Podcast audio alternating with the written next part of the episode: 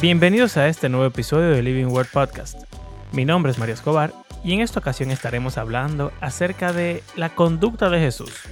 Por lo regular pensamos en Jesús como una persona amable, tranquila, pacífica, todo eso. Pero si leemos los evangelios detenidamente nos vamos a dar cuenta de que realmente a Jesús le gustaban los problemas. Jesús hacía cosas que armaban revolú. ¿Por qué lo hacía? ¿Cuál era su propósito? Y deberíamos nosotros hacer lo mismo. Aquí vamos.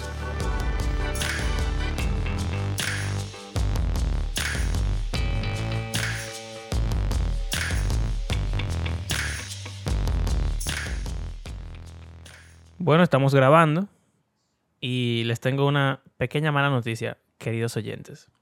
Hubo una parte del inicio del episodio que se perdió y bueno, les voy a hacer un pequeño recuento de qué estábamos hablando para que puedan entender la conversación desde donde pudimos recuperarla en adelante. Hola, yo soy Mario Escobar y estoy junto a mis compañeros Abraham Sánchez y Andrés Fulcar y hoy vamos a estar hablando acerca de la última semana de Jesús y específicamente de cómo Jesús buscaba problemas con los fariseos diciendo o haciendo cosas que lo iban a meter en problemas y que, y que las personas iban a considerar como actos, no sé, rebeldes.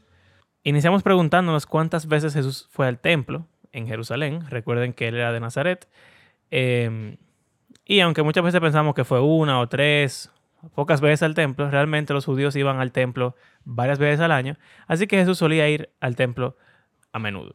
De ahí pasamos a darnos cuenta de que cuando Jesús iba al templo y a Jerusalén, por lo regular se metía en problemas, sanando personas en sábado, diciendo cosas en las sinagogas que a los judíos no les agradaban, simplemente haciendo milagros que eran demasiado asombrosos y también, por ejemplo, tumbando mesas en el templo y haciendo toda clase de desastres.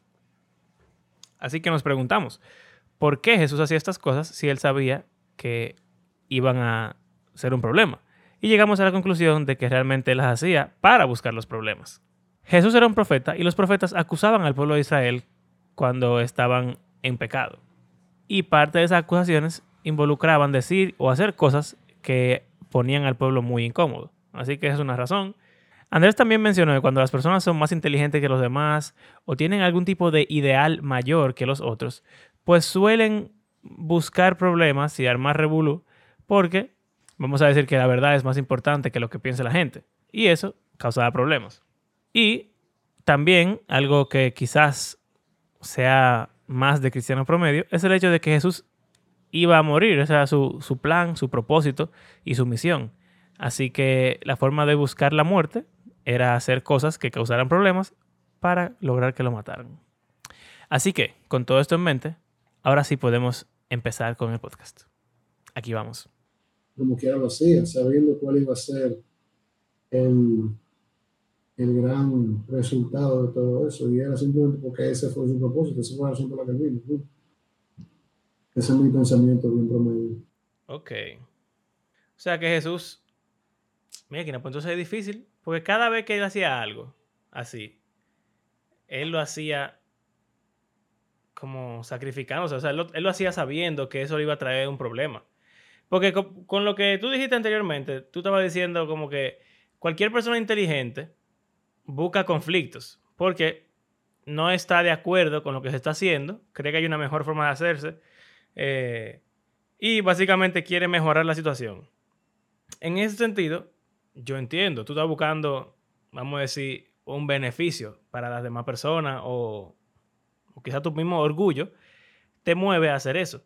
Pero uno debería, eh, o no debería, sino la, la persona promedio estaría dispuesta a armar una clase de conflicto sin sacar ningún beneficio aparente, porque honestamente la muerte suena como, como el peor beneficio que tú pudieras sacar. Entonces, eso era como medio, no sé. ¿Qué? Eso, eso depende de, de, de, de, la visión, depende de hacia dónde tú estés observando en el caso del Señor Jesucristo, él, tenía, entiendo yo, entiendo que no, tenía la mira puesta en el ultim, ultimate goal, en que era el propósito de venir y lo que significaba eso para el resto de la humanidad y el resto de la historia. En el caso de lo que yo dije inicialmente, que obviamente no sé qué guardar toda la distancia del mundo, porque tú, yo digo persona inteligente, pero lo estoy comparando a, a, al Señor Jesucristo, no es esa idea, sino que aún en nuestra, en nuestra finidad, finidad se dice, finitidad, en lo finito que somos, nosotros podemos tener cierta visión que nos dice que vale la pena enfrentarse a una posible consecuencia mayor a lo que yo estoy diciendo. Te voy un ejemplo.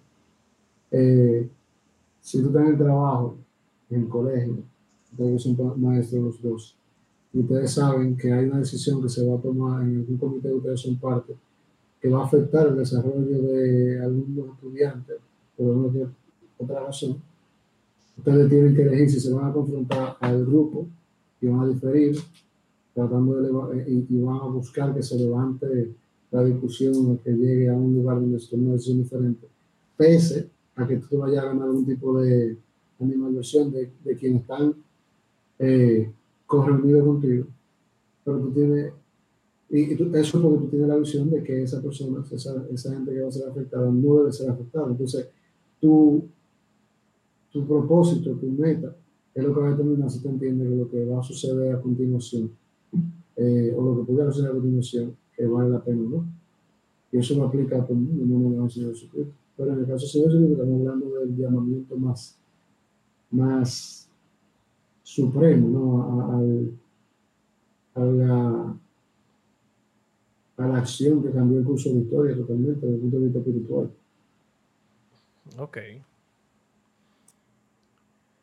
Ok. O sea que básicamente, como diría Hebreos, Jesús tenía la vista puesta en, eh, en el premio, en el galardón que era tener un pueblo y rescatar a, una nación para él. Así que por eso él siguió adelante y soportó todo, eh, toda la muerte y todo eso para salvarnos. Muy bien. Ahora, ¿cuál fue el último milagro que Jesús hizo? Por lo menos que esté en la Biblia. Que hizo que ya lo quisieran matar full 100%. Así de que ese tipo tiene que morirse ya. Eh, la resurrección de Lázaro. Exactamente. ¿Y por qué querían matarlo? Porque, conchale, suena tan, tan egoísta que ellos quieren matar a Jesús por él hace algo bueno. ¿Por qué ellos querían matar a Jesús por resultar un tipo? No solo a él, sino que querían matar a Lázaro también. Mm. o sea, por envidia, lo dice, yo creo, claro, no sé cuál es el evangelio, pero dice que ya como que ellos estaban dando cuenta de que el pueblo estaba creyéndole a, Jesús. Y si ellos no intervenían, eh, él iba a seguir creciendo en popularidad, iba a seguir creciendo en favor con, la gente, la gente iba a seguir creyendo a él y creyendo las cosas que él decía sobre él mismo, que para ellos era una mentira. O sea, no solo una mentira, blasfemia. Y ellos decidieron, es mejor matarlo y que no, también ellos tenían miedo de que Roma eh, viniera y los destruyera. Porque eh, eso fue una reunión que ellos tuvieron en el Sanedrín, todos los, todos los fariseos y saduceos, en el cual ellos discuten, entonces, ¿qué es lo que vamos a hacer con este hombre? Y se para uno, eh, es mejor que se muera, creo que fue el sumo sacerdote, es mejor que muera uno por el pueblo a que se muera el pueblo entero. ¿Por qué? Porque a los romanos no les gustaba que la gente como que que se cambiara, eh, sí, como que cambiara muy rápido, eh, extraño. O sea, si, si Jesús era quien él decía, la gente iba a poner a Jesús como rey. Pero Roma no tiene otro rey que no es César. Y todo el que estaba bajo la dominación de Roma tenía a César como rey. Entonces, si de repente los judíos saltaban con que su rey era Jesús, Roma iba a venir. e iba a pelear contra, o sea, ese es la, como lo que ellos están planeando. Y no solo eso, sino que ellos pierden su posición porque ellos no eran los que estaban más fríos con Jesús, ¿no? Eh, entonces, como que si ellos son los que están en el gobierno, en el poder ahora mismo, y están bien con Roma, viene de Jesús y le cambia todo y lo vuelve a ellos nada, y Roma viene también y lo destruye, o sea, le quita la tierra, le quita su poder, ellos pierden todo. Entonces, por eso ellos llegan incluso a decir, nuestro rey es César. No tenemos otro. Me parece como paradójico, una ironía demasiado grande, que justo lo que los judíos estaban deseando que pasara fue lo que ellos usaron como argumento para matar a Jesús.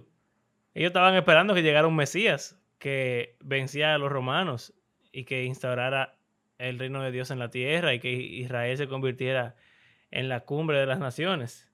Pero, como Jesús no era el tipo que ellos querían, pues entonces ellos dijeron, wey, César, mira, aquí viene una gente a, a poner a Israel como la cumbre de las naciones, van a hacer una rebelión, van a traicionar, qué sé yo cuándo, así que hay que matarlo.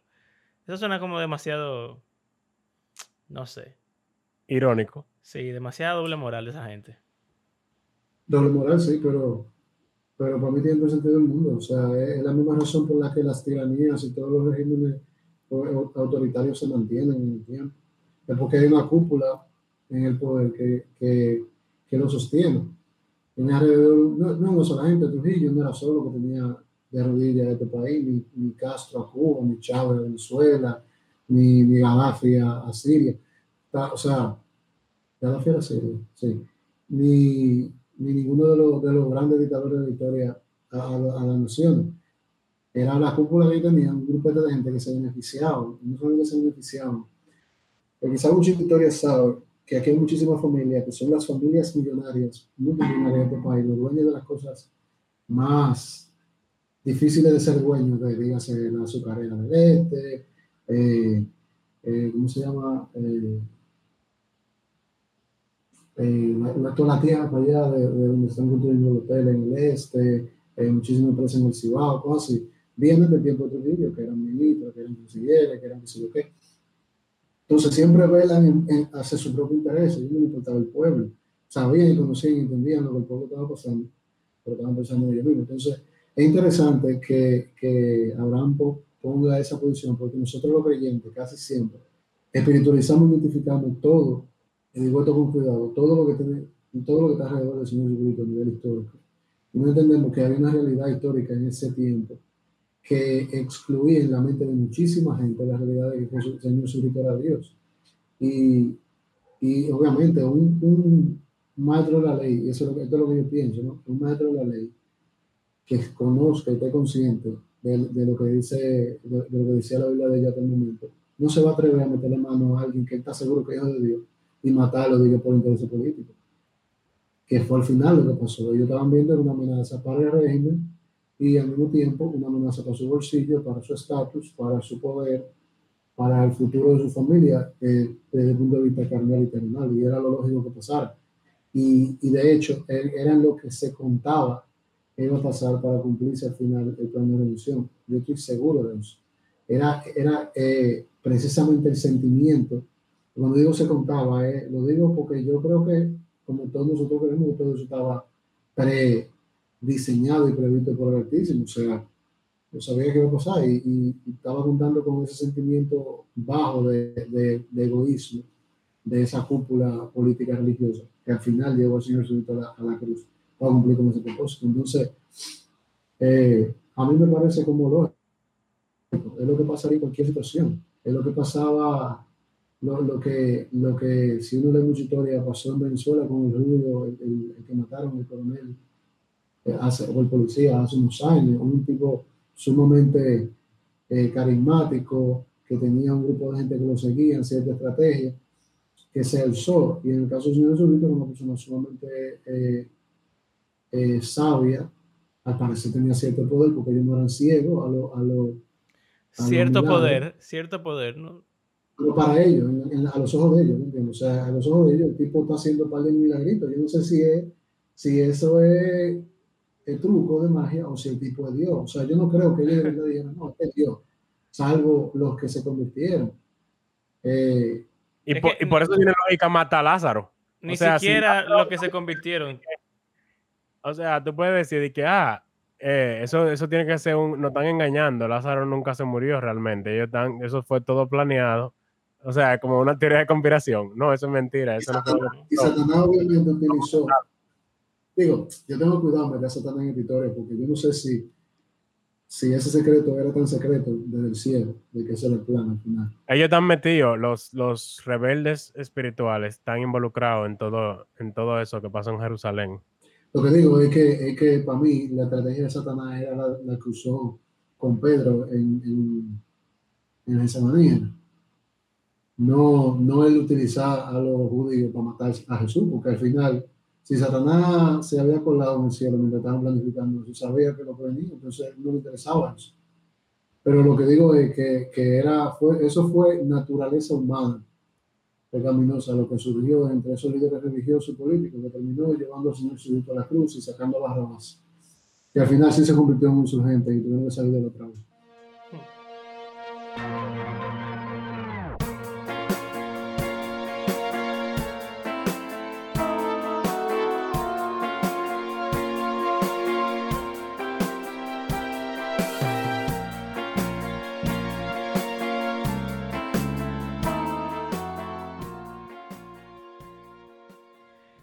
Yo quería decir, bueno, primero, Gaddafi fue gobernante en Libia, no en Siria.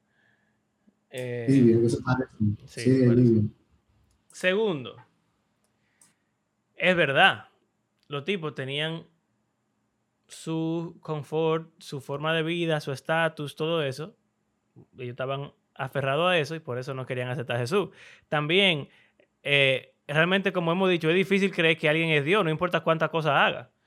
O sea, y realmente Jesús hacía cosas muy asombrosas, como multiplicar comida indefinidamente, como resucitar gente, porque recuerden que Lázaro no fue el único que Jesús resucitó.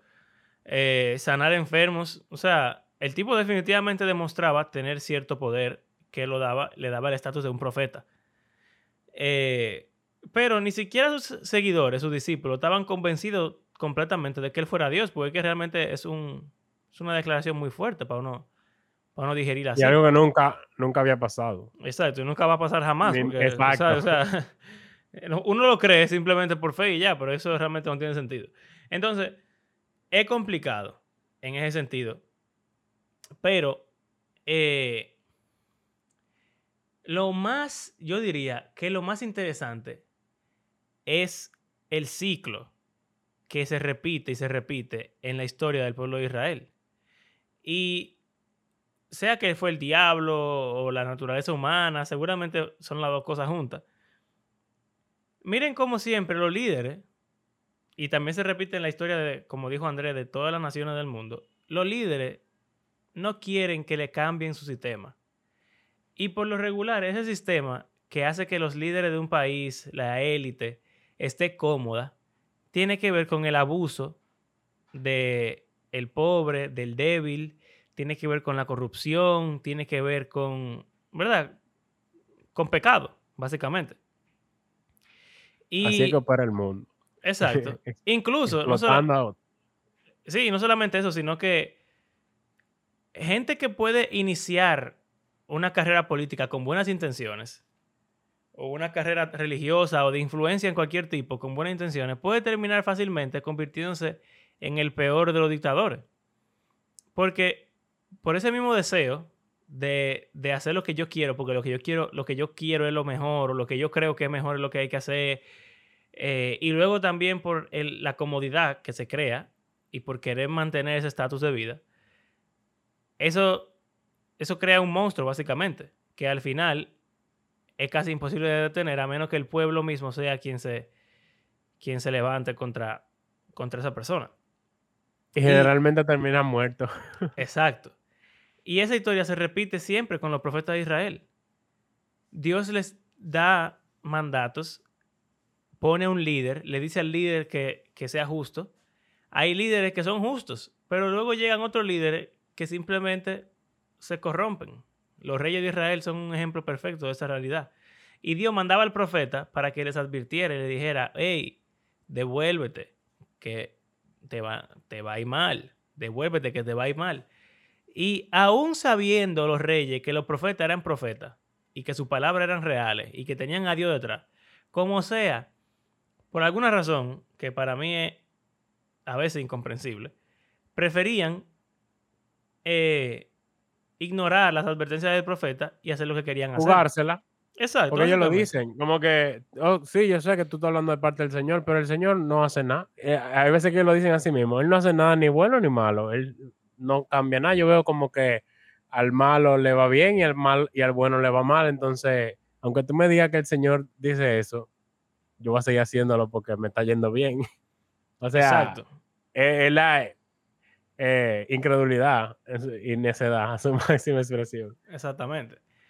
Entonces, al Jesús hacer toda esta cosa en su última semana y armar todo tu revolú, él está como, como intensificando su carrera profética. Y, y él está como que llegando su carrera profética a la culminación, en la cual ya esta gente no aceptaron las advertencias por las buenas. Y eso me recuerda a la historia del Éxodo. Miren que Moisés va para donde el faraón y le dice la primera vez por la buena, mira, deja ir a mi pueblo. La, el palo lo convierte en serpiente, la mano leprosa, que sé yo cuánto. Pero todo está bien hasta ahí. Pero el faraón no hace caso. Después, bueno, ¿cómo?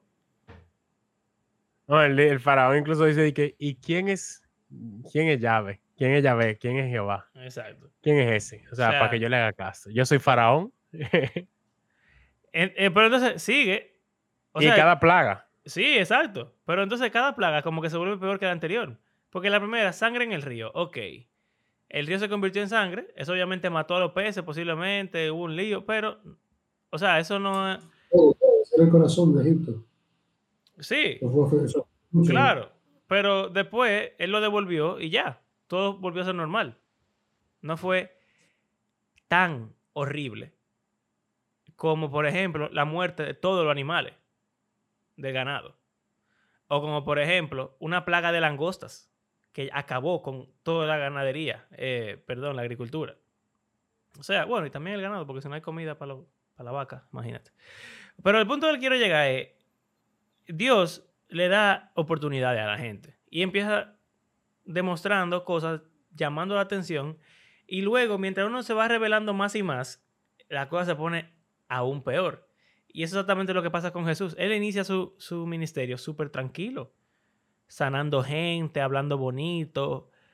Obviamente advierte, llegó el reino de Dios, arrepiéntanse, bla, bla, bla, Juan el Bautista, camada de víboras, etcétera. Pero todo está bien hasta, hasta un punto en el cual ya son tan necios que ya hay que, hay que tomar medidas extremas.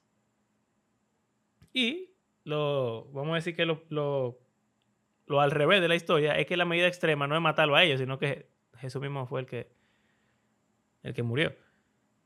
Pero, o sea, eso, eso me, me hace ver cómo, cómo el pueblo de Israel llegó a un punto de rebelión hacia el Señor, que era ya demasiado.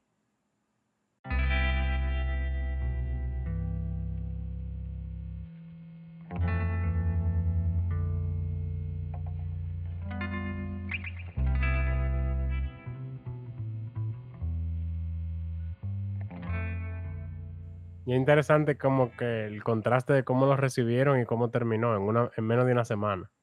Exacto. Llega, ¿verdad? La entrada O sea, triunfal. sana, resucita a Lázaro y las noticias Ajá. se expanden y ya, o sea, toda la fama que ha conseguido en Galilea, Jesús viene y todo el mundo comienza a decir, oh, pero resucitó un tipo, este es, es el Mesías, y todo el mundo comienza a regar la voz y tanto así que cuando él, él viene, y obviamente él lo hace súper, tú dirás, bueno, súper humilde en un asno, pero así fue que entró Salomón a Jerusalén también cuando fue... Eh, y así dicen los profetas que iba a entrar. O sea que él, él como que cumple con todos los checkmarks, eh, todos los requisitos de la lista.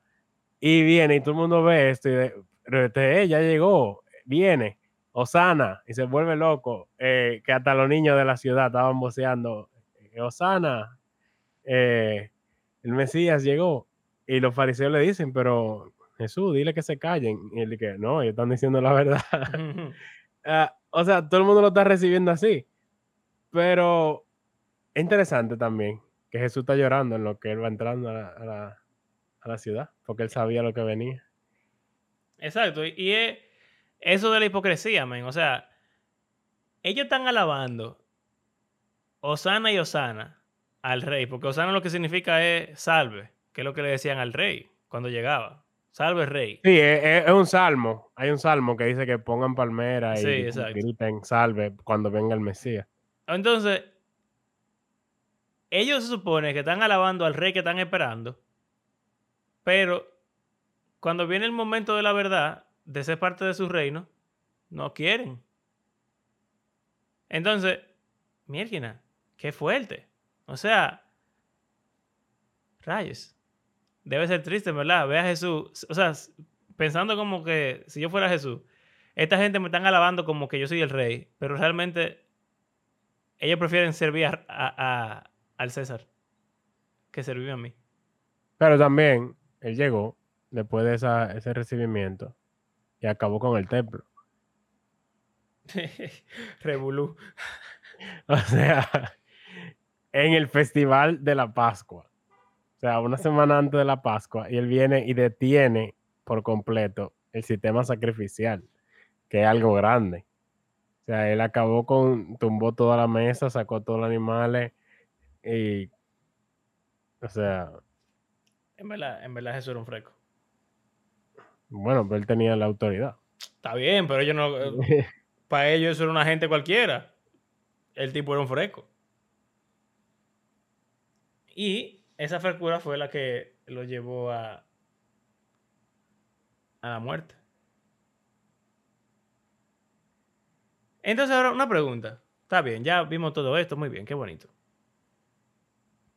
Eso me hace pensar en dos cosas. Primero, se supone que nosotros somos seguidores de Cristo, los cristianos.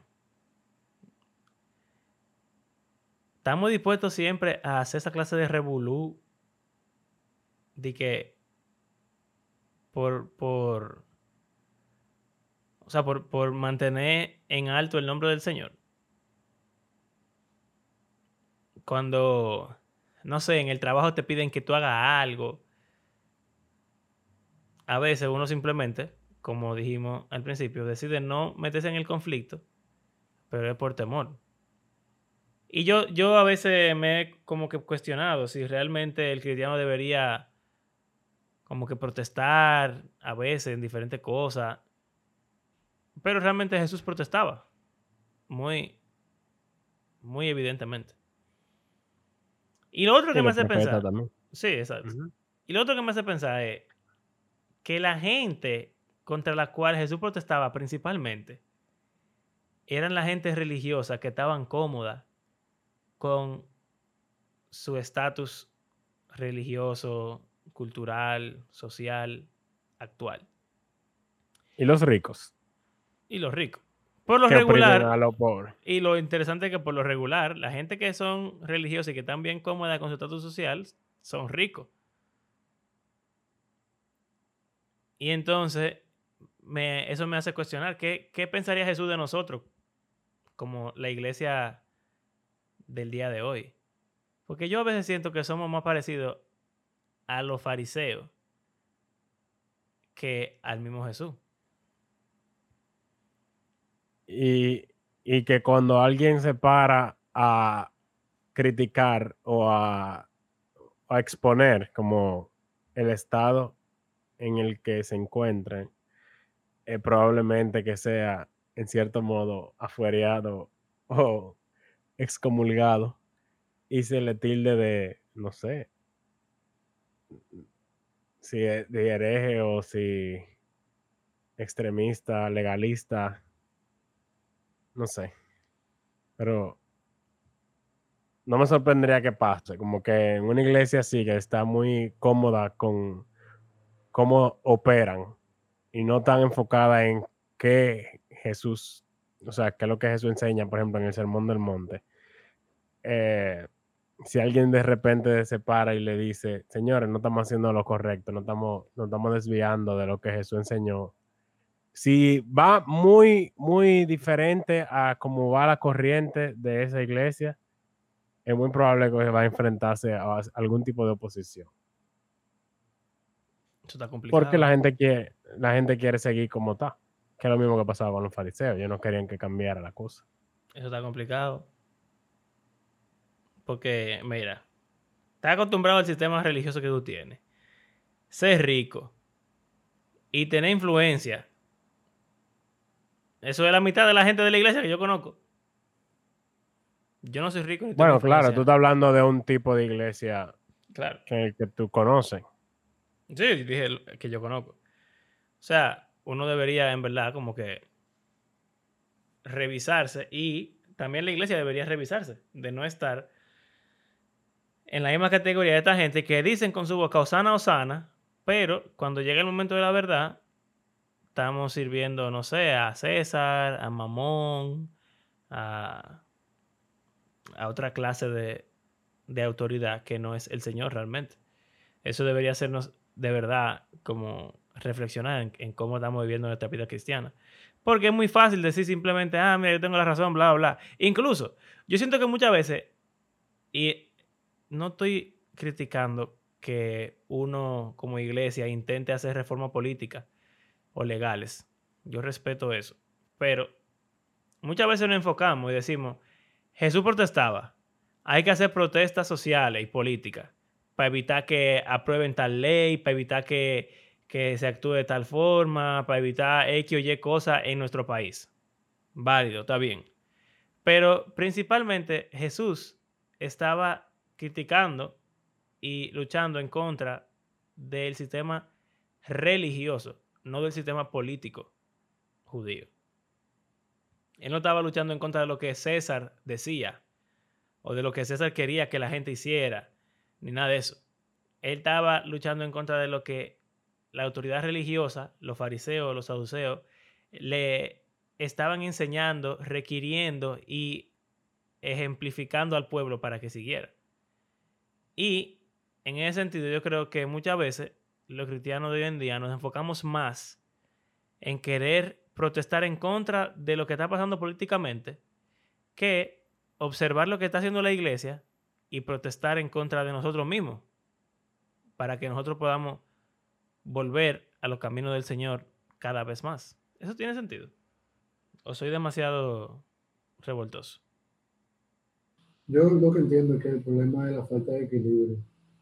Eh, yo no creo que nosotros somos la iglesia, sea un ente político, pero tiene voz eh, desde el punto de vista político y social lo que significa que, que es válido que nosotros nos quejemos, que nosotros hagamos sentir nuestro desacuerdo frente a ciertas cosas. Ahora, convertirnos en un lobby que se mantiene o que mantiene eh, su mirada y todo el tiempo puesto en, en ver qué es lo que está pasando, que no le gusta y y pelear para que se haga de la forma que nos gusta. Y obviamente todo eso siempre dirigido desde, el punto de vista que nosotros tenemos, que, que está mal, que si no la verdad, etcétera, etcétera. Mientras nosotros estamos dentro de nuestra iglesia, eh, no decir produciendo, eh, el tipo de cristiano que, que, va a dejar pasar eso por generaciones y, y va a complicar la situación más, eh, es lo que yo creo que, que, que hace el asunto del mal. Eh, yo le he dicho ahora muchas veces, como yo veo este asunto de las marchas, de que sé cuánto, es, óyeme, nosotros que tenemos que concentrarnos ¿no? en agarrar y, y enseñarle a los muchachos, que, a, los padres primero, eh, cómo enseñarle a los muchachos, segundo, eh, sus hijos, cuáles son las cosas que tienen que defender, que enseñarle o ponerle bien claro la, las bases de su, los fundamentos de su fe, etcétera, para que mañana sea un ente menos por el cual preocuparnos que se esté llevando, que esté yendo por la, eh, solo está llevando la corriente. Entonces, eh, Eso es lo que yo creo que está mal. Ahora, el, el simple hecho de nosotros mostrarnos en desacuerdo, aún sea de manera eh, activa, de manera visible, eh, es lo que yo, o sea, eso no, no necesariamente está mal. Ahora, yo sí voy a decir algo. Eh, hay, que, hay, que, hay que estar bien armado porque eso tampoco ayuda. Tampoco ayuda a ir con una careta de, de qué es lo que dice la Biblia, falto y falto de total, eh, de total conocimiento de los temas. Eh, por eso se ve mucho. Ve mucho que en un debate un creyente no puede enfrentarse a lo que un converso le está planteando desde un punto de vista X, porque no ha estudiado. Y, y entonces pasa uno se ha preparado, entonces pasa a utilizar un argumento de autoridad que solo es válido para él, dígase la Biblia, y ahí mismo el debate se perdió. Entonces, eh, hay, que estar, hay que estar bien, bien preparado para pararse y decir, oye, no estoy de acuerdo y eso está mal por esto y esto y esto. Y después que uno presente todo eso eh, a nivel de, de argumento, porque estamos argumentando, entonces yo ahí digo, miren, y, y las razones que yo más creo son las razones bíblicas, que son este, este, este y este. Entonces, ese es mi, mi punto de vista en ese sentido. Sí, yo creo que exactamente, o sea, realmente en la Biblia, eso es lo que pasa siempre, en cuanto a cómo los hombres de Dios protestan. Se ponen en sus dos patas, se paran delante de la autoridad y le dicen, no, yo no voy a hacer eso. ¿Por qué? Por esto, esto y esto. Y esas razones por lo regular incluyen razones religiosas, y, pero también razones prácticas. Eh, y Jesús mismo es un buen ejemplo de eso. O sea, él, él le estaba diciendo a la gente que tenían que vivir de esa forma porque eso era la voluntad del Señor y ese era, ¿verdad? El plan de Dios para ellos, pero también porque tenían que evitar el juicio que iba a traer sobre ellos, lo cual pudiera parecer algo religioso, pero en realidad es algo muy, muy real, porque eventualmente los romanos destruyeron el templo, destruyeron Jerusalén y, y, pasaron una serie de cosas que sí tenían que ver con la vida práctica y real de la gente. O sea, que yo estoy muy de acuerdo contigo, André, de que hay que balancear muy bien los argumentos y, y saber lo que uno va a decir. Eh, y tanto, yo creo que aplica tanto en un sentido político y social, como también en un sentido de la iglesia. Si yo considero que la iglesia está haciendo algo mal, yo no puedo simplemente ir y decir, ah, no, eso está mal, bye. Hay que, hay que ir a la palabra, que sí es nuestra autoridad, y entonces poder presentarle a las personas lo que uno, lo que uno considera. O sea que yo creo que nos podemos llevar a este episodio que armar revolú no necesariamente es algo malo, sino que si, si estamos siendo profetas, si estamos hablando de parte del Señor, pues entonces deberíamos de vez en cuando armar revolú, sobre todo cuando la gente eh, se está revelando, vamos a decir, voluntariamente y, y, constantemente y conscientemente a la palabra del Señor. Y quizás eso significa que no muramos, pero también puede significar que ayudemos a nuestra comunidad e incluso que traigamos salvación a algunas personas. Que fue lo que pasó con Jesús. Su revolú lo llevaron a la muerte, pero también nos dio salvación a todos nosotros, o sea que como un doble propósito ahí.